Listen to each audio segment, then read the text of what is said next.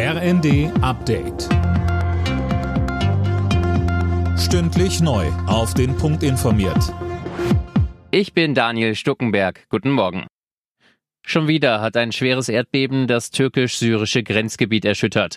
Es hatte eine Stärke von 6,4. In der Türkei kamen mindestens drei Menschen ums Leben, Hunderte wurden verletzt. Heute sind Außenministerin Baerbock und Innenministerin Faeser in der Region zu Besuch.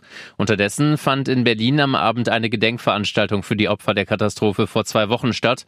Bundespräsident Steinmeier. Wir denken auch an die vielen Menschen in unserem Land, die Familienangehörige und Freunde in der Türkei und in Syrien haben, die in den vergangenen Tagen gehofft, gebangt, gebetet und geweint haben und so viele vergeblich.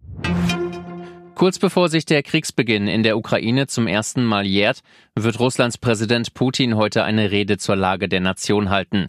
Colin Mock, was ist da zu erwarten? Offiziell soll es dabei um einen aktuellen Stand der Spezialoperation gehen. Das ist es ja aktuell immer noch. Das Wort Krieg wird im Kreml auch nach einem Jahr noch immer nicht in den Mund genommen.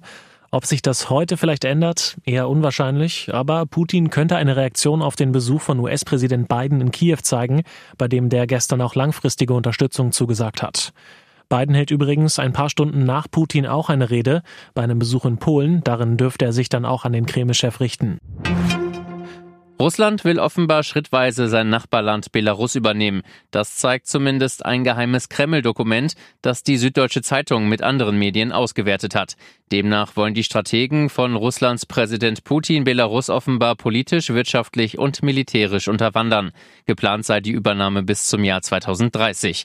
Das 17-seitige Dokument stammt wohl bereits aus dem Sommer 2021. Fachleute halten das Kreml-Papier laut der Zeitung für authentisch.